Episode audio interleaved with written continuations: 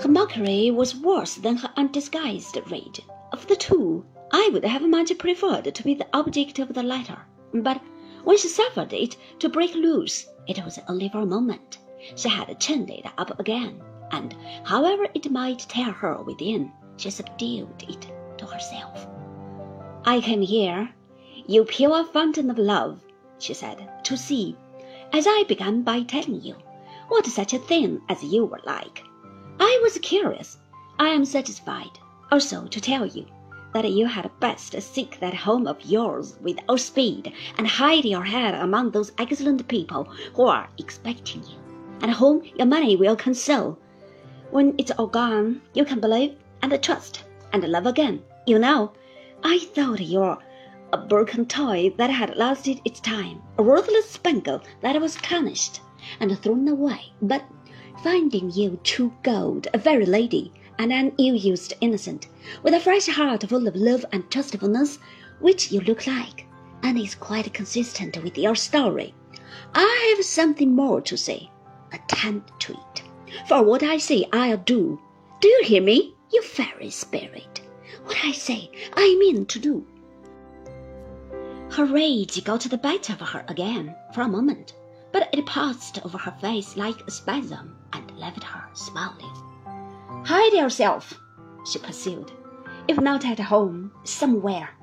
Let it be somewhere beyond reach, in some obscure life, or better still, in some obscure death.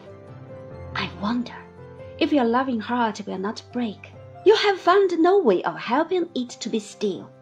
I have heard of such means sometimes. I believe they may be easily found. A low crying on the part of Emily interrupted her here. She stopped and listened to it as if it were music. I am of a strange nature, perhaps, Rosa Dartle went on, but I can't breathe freely in the air you breathe. I find it sickly. Therefore, I will have it cleared. I will have it purified of you. If you live here tomorrow, I will have your story and your character proclaimed on the common stair. There are decent women in the house, I am told, and it is a pity such a light as you should be among them, and concealed. If, living here, you seek any refuge in this town, in any character but your true one, which you are welcome to bear without molestation from me, the same service shall be done you. If I hear of your retreat, been assisted by a gentleman who not long ago aspired to the favour of your hand. I am sanguine as to that. Would he never, never come? How long was I to bear this? How long could I bear it? Oh me! Oh me!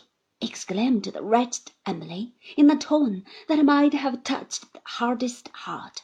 I should have thought, but there was no relenting in Rosa Dartle's smile. "What? What shall I do?" "Do?" returned the other. "Live happy in your own reflections. Consecrate your existence to the recollection of James Steerforth's tenderness. He would have made you his serving man's wife, would he not? Or to feeling grateful to the upright and deserving creature who would have taken you as his gift.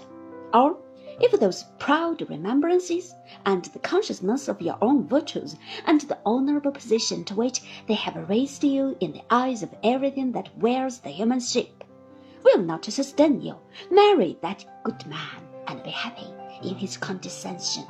If this will not do either, die. There are doorways and dust heaps for such deaths, and such despair. Find one, and take your flight to heaven. I heard a distant foot upon the stairs. I knew it. I was certain it was his, thank God. She moved slowly from before the door when she said this and passed out of my sight. But, Mark, she added, slowly and sternly, opening the other door to go away, I am resolved, for reasons that I have and hatreds that I entertain, to cast you out unless you withdraw from my reach altogether. I'll drop your pretty mask. This is what I had to say, and what I say I mean to do. The foot upon the stairs came nearer, nearer, past her as she went down, rushed into the room. Uncle! A fearful cry followed the word. I paused a moment, and looking in, saw him supporting her insensible figure in his arms. He gazed for a few seconds in the face, then stooped to kiss it. Oh, how tenderly! And drew a handkerchief before it. Master Davy, he said, in a low, tremulous voice, when it was covered, I thank my heavenly Father. As my dreams come true, I thank him hearty for having guided of me in his own ways to my darling.